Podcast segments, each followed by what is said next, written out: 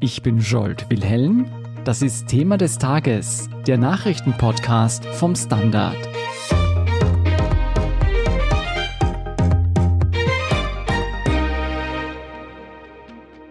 Österreich sperrt wieder auf. Seit heute Montag darf man unter Auflagen wieder shoppen gehen und in die Schule. Museen und Zoos öffnen ihre Pforten. Mit einem negativen Corona-Test darf man auch wieder zum Friseur. Ja, und sogar für das private Umfeld sind die Regeln gelockert worden.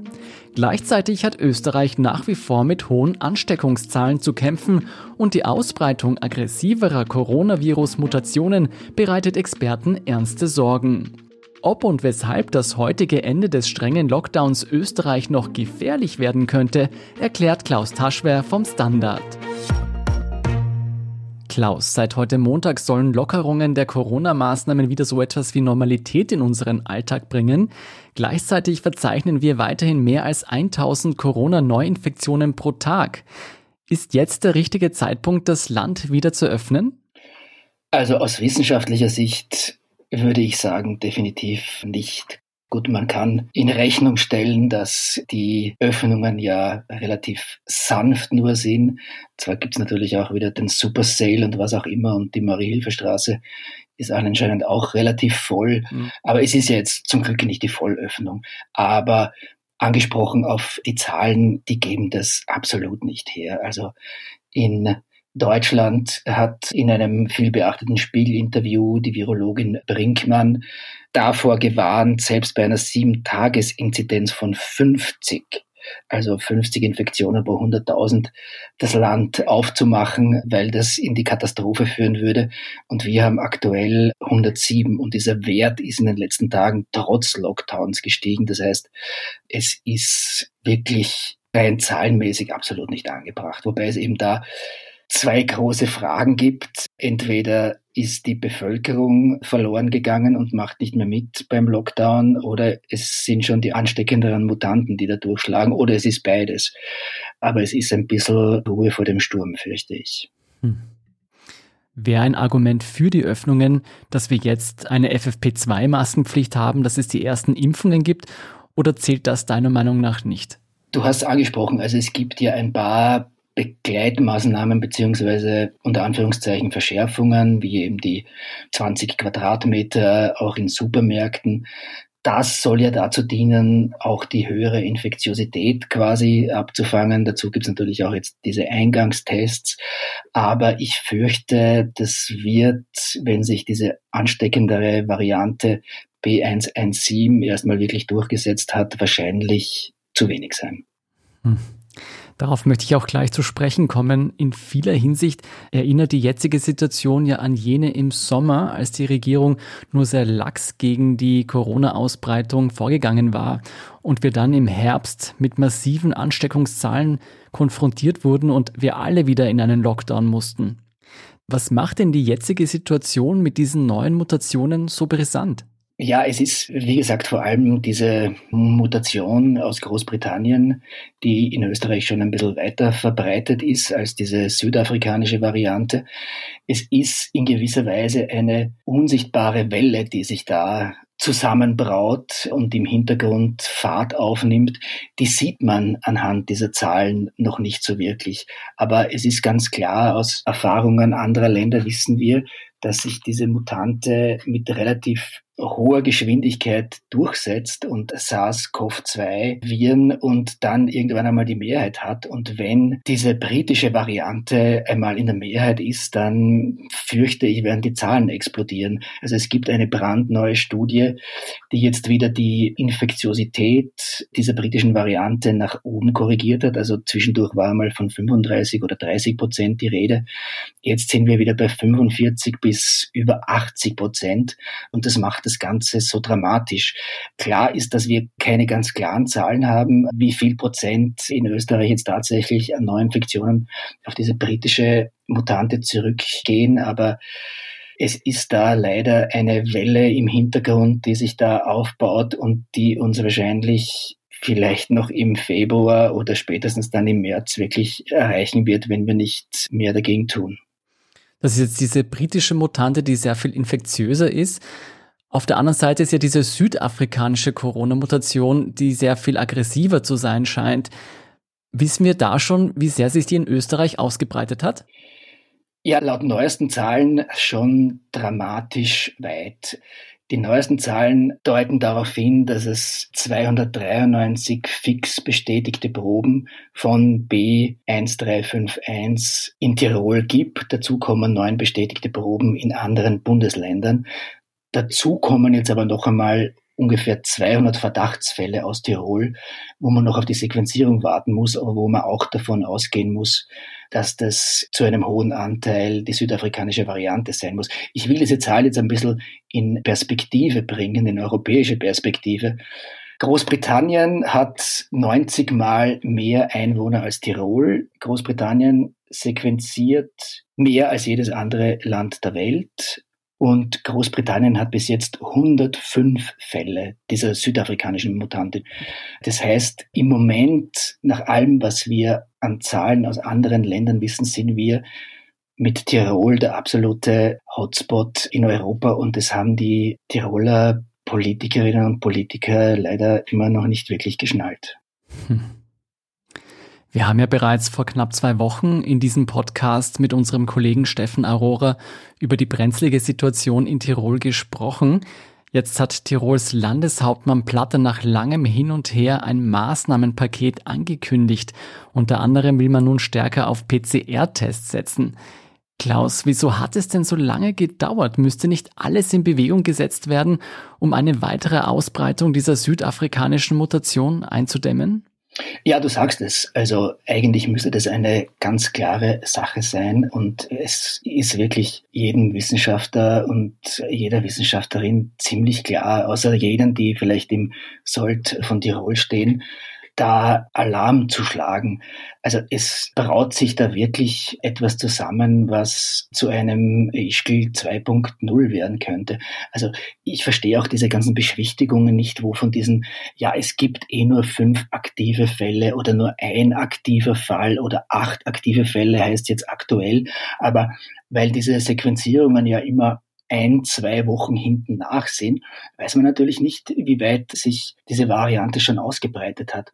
Und wir werden wahrscheinlich eh noch darauf zu sprechen kommen, aber das große Problem dieser südafrikanischen Variante ist, dass zumindest die Impfung von AstraZeneca, wie man jetzt aus südafrikanischen Daten weiß, so gut wie gar nicht mehr dagegen hilft.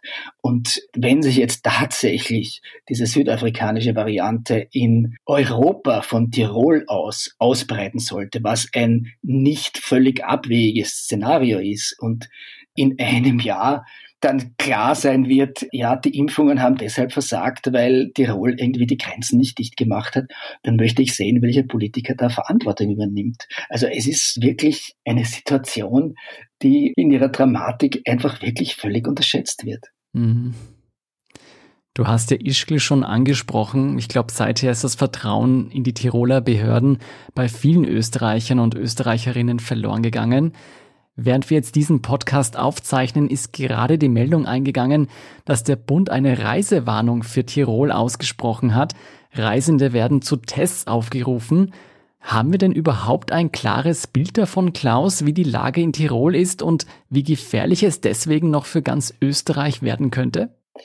Ja, wie angesprochen, also es gibt doch relativ gute Zahlen, was eben diese Südafrika-Variante angeht, auch wegen der Sequenzieranstrengungen vieler Forscherinnen und Forscher, die das zunächst einmal quasi aus Eigenregie gemacht haben. Und wenn man sich da den Wirtschaftskammerchef Christoph Walser gestern in der ZIP 2 angeschaut hat, dann muss man wirklich fragen, was diese Leute reitet. Ich meine, es ist ganz klar, dass dieser ewige Lockdown uns allen gehörig auf die Nerven geht. Aber da wird halt auch ganz bewusst von falschen Zahlen ausgegangen. Also es war gestern schon klar, dass es 293 Fälle in Tirol gibt. Der sprach dann gestern erst wieder von 165 Fällen und nur sieben, die noch aktiv sind, so quasi. Das geht jetzt eh wieder runter zahlenmäßig. Ach, das ist einfach ganz sicher falsch und man hat leider wieder den Verdacht, dass da wieder getrickst und geschummelt wird, wo es einfach nur geht und es ist wirklich für Tirol langfristig und für Österreich eine Katastrophe. Jetzt abseits der Frage, von wo sich diese neuen Mutationen und vor allem diese südafrikanische Variante ausbreiten wird, es scheint jedenfalls so, als müssten wir uns auf ein Wettrennen zwischen dem Virus und den Gegenmaßnahmen einstellen. Du hast vorher schon angesprochen, dass die aktuell bei uns zugelassenen Impfstoffe, zumindest AstraZeneca, nicht so gut gegen diese südafrikanische Mutation wirken. Wie rasch könnten denn die Corona-Impfstoffe angepasst werden, um einen stärkeren Schutz zu bieten? Ja, da weiß ich nur die Angaben der Hersteller, vor allem der mRNA-Impfungen. Also die sagen, dass sie das relativ schnell machen können. Also das sollte in sechs Wochen auch hinhauen. Das Problem ist nur, dass dann unklar ist, ob dann wieder eine Phase 3 Studie gemacht werden muss, was wieder monatelang dauern würde. Es gibt aber auch seitens der EMA, also der Europäischen Arzneimittelbehörde, die Zusage, die Zulassungen entsprechend zu beschleunigen. Das Problem ist aber natürlich auch, dass es gut sein kann, dass die südafrikanische und die britische Variante, also B117 und B1351 nicht die letzten Varianten bleiben werden, weil je mehr Viren zirkulieren, desto mehr Mutationen gibt es natürlich auch, was wir bei dieser ganzen Rechnung da nicht vergessen dürfen.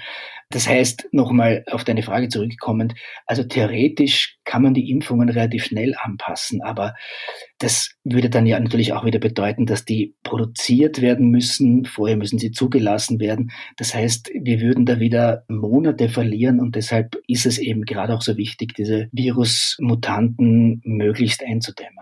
Mhm. Du hast ja jetzt von den mRNA-Impfstoffen gesprochen. Wie sieht es denn eigentlich mit diesem AstraZeneca-Impfstoff aus? Du hast schon vorher gesagt, dass der bei der südafrikanischen Mutation nicht mehr so gut wirkt. Was würde das denn im schlimmsten Fall bedeuten? Europa und Österreich haben Millionen Dosen von diesem AstraZeneca-Impfstoff bestellt. Heißt das letztendlich, könnte das alles umsonst gewesen sein? Naja, die große Frage ist eben, wie sehr sich diese südafrikanische Variante in Österreich und in Europa ausbreitet.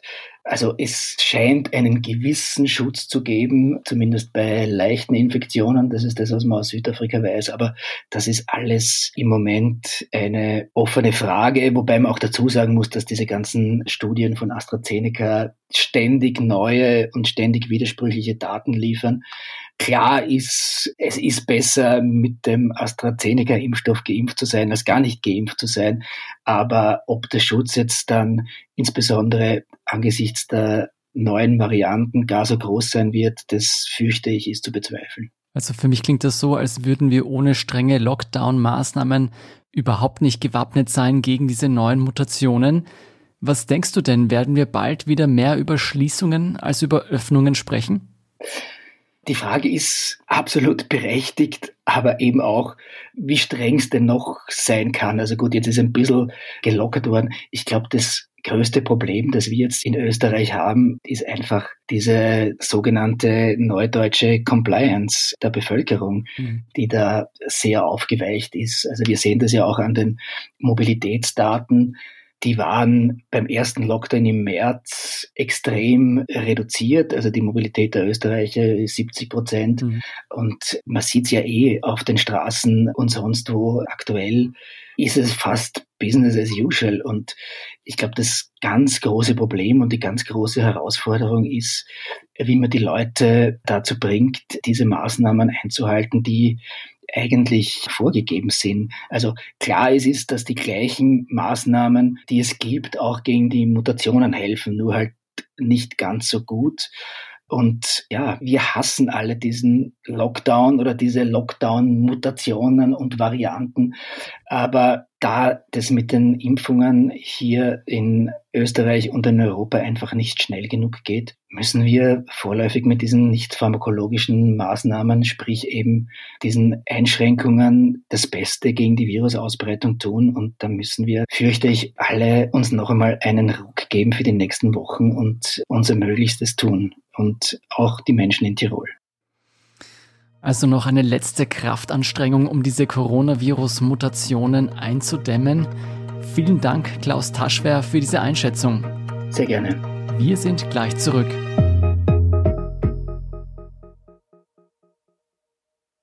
Guten Tag, mein Name ist Oskar Bonner. Wenn man in stürmischen Zeiten ein wenig ins Wanken gerät, den eigenen Weg aus den Augen und die Orientierung verliert, dann ist es sehr hilfreich, wenn man etwas hat, woran man sich anhalten kann. Der Standard, der Haltung gewidmet. Jetzt gratis testen auf Abo der Standard AT. Und hier ist, was Sie heute sonst noch wissen müssen. Erstens. Mit der Lockerung des Lockdowns kommt es im Handel zu massiven Abverkäufen. Viele Händler sitzen auf Bergen von Ware, die heißt es nun an die Kunden zu bringen. In manchen Branchen rechnen Beobachter mit wahren Rabattschlachten. Gleichzeitig wissen Shoppingcenter und Vertreter kleinerer Geschäfte, dass die Auflagen sehr streng eingehalten werden müssen und stellen unter anderem kostenlose FFP2-Masken zur Verfügung. Zweitens, ab heute kann man sich in rund 400 Apotheken in ganz Österreich gratis mittels Antigen-Schnelltest auf das Coronavirus testen lassen. Verpflichtend ist eine telefonische Voranmeldung, zum Testtermin muss die E-Card mitgenommen werden. Die Bestätigung vom hoffentlich negativen Ergebnis gilt 48 Stunden als Freitesten für körpernahe Dienstleistungen. Die Liste der teilnehmenden Apotheken finden Sie auf der Webseite apothekerkammer.at. Alles in einem geschrieben apothekerkammer.at. Und drittens, in der Nacht auf Montag haben die Tampa Bay Buccaneers mit einer 31 zu 9 Machtdemonstration gegen die Kansas City Chiefs den 55. Super Bowl gewonnen und Quarterback Tom Brady seinen siebenten Titel beschert. Erstmal spielte ein Team ein NFL-Endspiel im eigenen Stadion. Vor 25.000 Fans war es ein Triumph auf ganzer Linie. Mehr dazu und die aktuellsten Informationen zum weiteren Weltgeschehen finden Sie wie immer auf der Standard.at. Um keine Folge von Thema des Tages zu verpassen, abonnieren Sie uns bei Apple Podcasts oder Spotify. Unterstützen können Sie uns mit einer 5-Sterne-Bewertung und vor allem indem Sie für den Standard zahlen. Alle Infos dazu finden Sie auf abo.derstandard.at und dst.at slash supporter. Danke für Ihre Unterstützung. Ich bin Scholt Wilhelm. Baba und bis zum nächsten Mal.